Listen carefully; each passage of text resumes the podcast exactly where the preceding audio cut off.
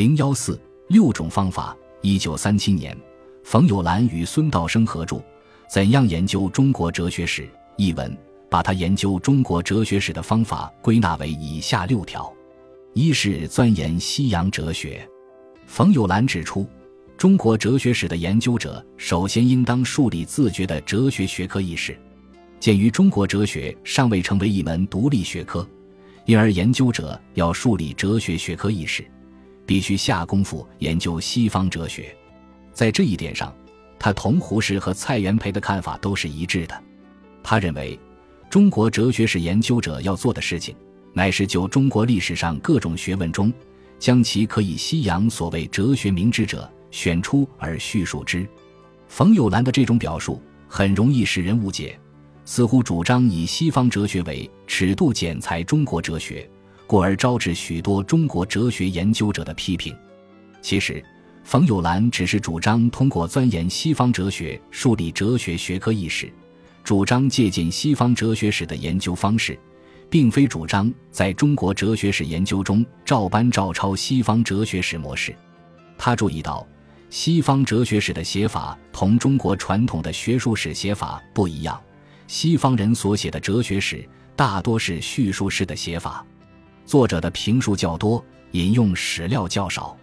这种写法的优点是有理论深度，缺点是读者不能与史料相接触，容易受作者观点的左右。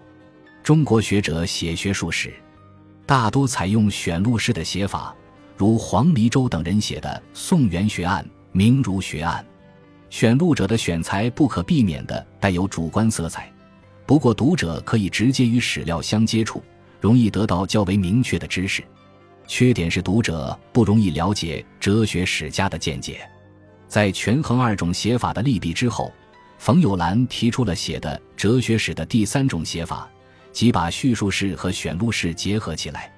他说：“本书视为兼用上述两种方式，或者可得较完善之结果。”他采用的写作方法，既不是西方式的，也不是传统式的。而是两种方法的有机结合，带有创新性。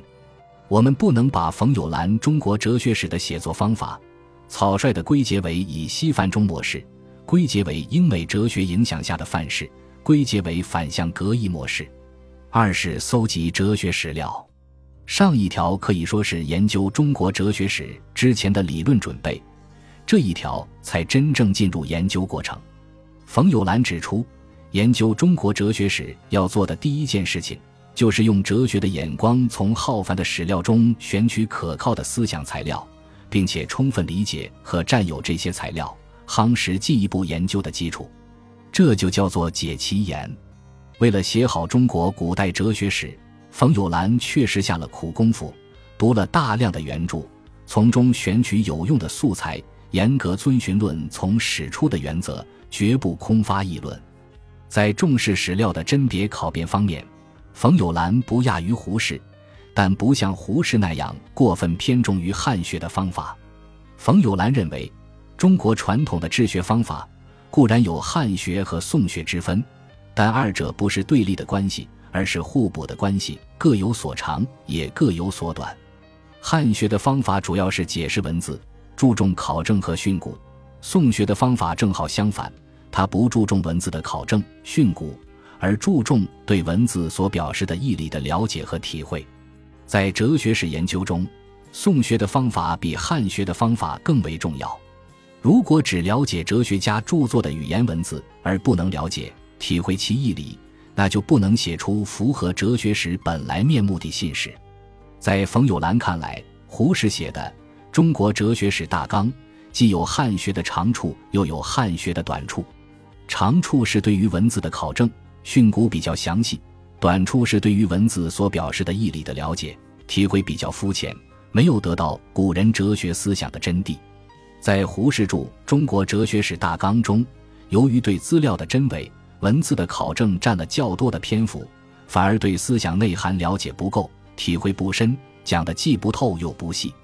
鉴于胡适的经验教训，冯友兰在写中国哲学史的时候。既重文字的考证训诂，又特别重视对哲学家哲学思想的义理的了解和体会。他宣称：“无非历史家，此哲学史对于哲学方面较为注重。正因为如此，此书的质量才超过了胡适著《中国哲学史大纲》。三是详密规划集团。上一条讲的是如何解其言，这一条讲的是如何知其意。冯友兰指出，哲学史家研究古代哲学家，这重点不能只放在言上，还应当放在义上。书不尽言，言不尽意。作者在文本上说的话，总是比他想表达的意思少。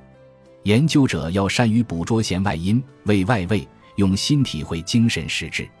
所谓详密规划集团。就是概括出哲学家的思想架构，搞准他在哲学史上的位置。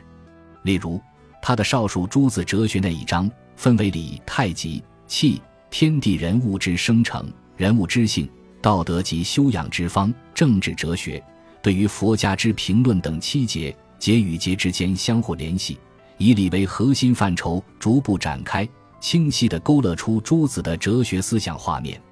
冯友兰所说的知其意。同胡适所说的明辨意思相近，但比胡适讲得更为透彻、更为具体、更有可操作性。四是探索时代背景，这一条是对胡适求因法外在向度上的展开。冯友兰指出，在哲学史研究过程中，不能孤立地看待所研究的人物，必须将其置于特定的历史环境之中，摸清楚他所处的时代背景，讲清楚他思想严格变迁的原因。例如，在清代之今文经学这一章里，冯友兰先用一节的篇幅讲清末之立教改制运动，然后再对康有为、谭嗣同、廖平做个案研究。五是审查哲人身世，这一条是对胡适求因法内在向度上的展开。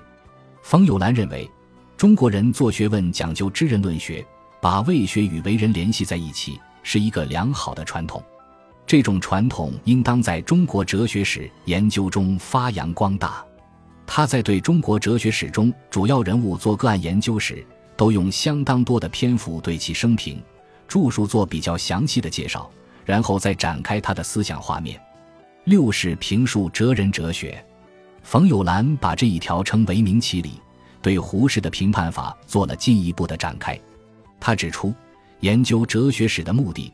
并非报道哲学家的思想情况，而是推动哲学理论思维水平的提升。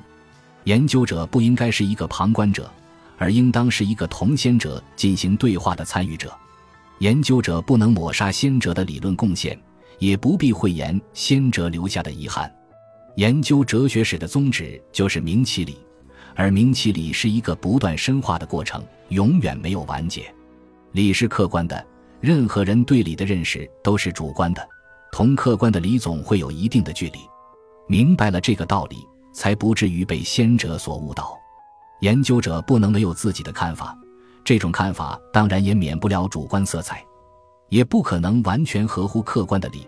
但研究者可在与先哲对话的过程中，互相比较、互相补充、互相纠正，形成一个比较正确的认识。冯友兰把评述哲人哲学看作六经助我和我助六经的统一，自己明白了那些客观的道理，自己有了意，把前人的意作为参考，这就是六经助我。不明白那些客观的道理，甚而至于没有得古人所有的意，而只在语言文字上推敲，那就是我助六经。只有达到六经助我的程度，才能真正的我助六经。上述这些方法。可以说是冯友兰在二十世纪三十年代研究中国哲学史的实践经验的结晶和升华，至今仍有不可忽视的学术价值。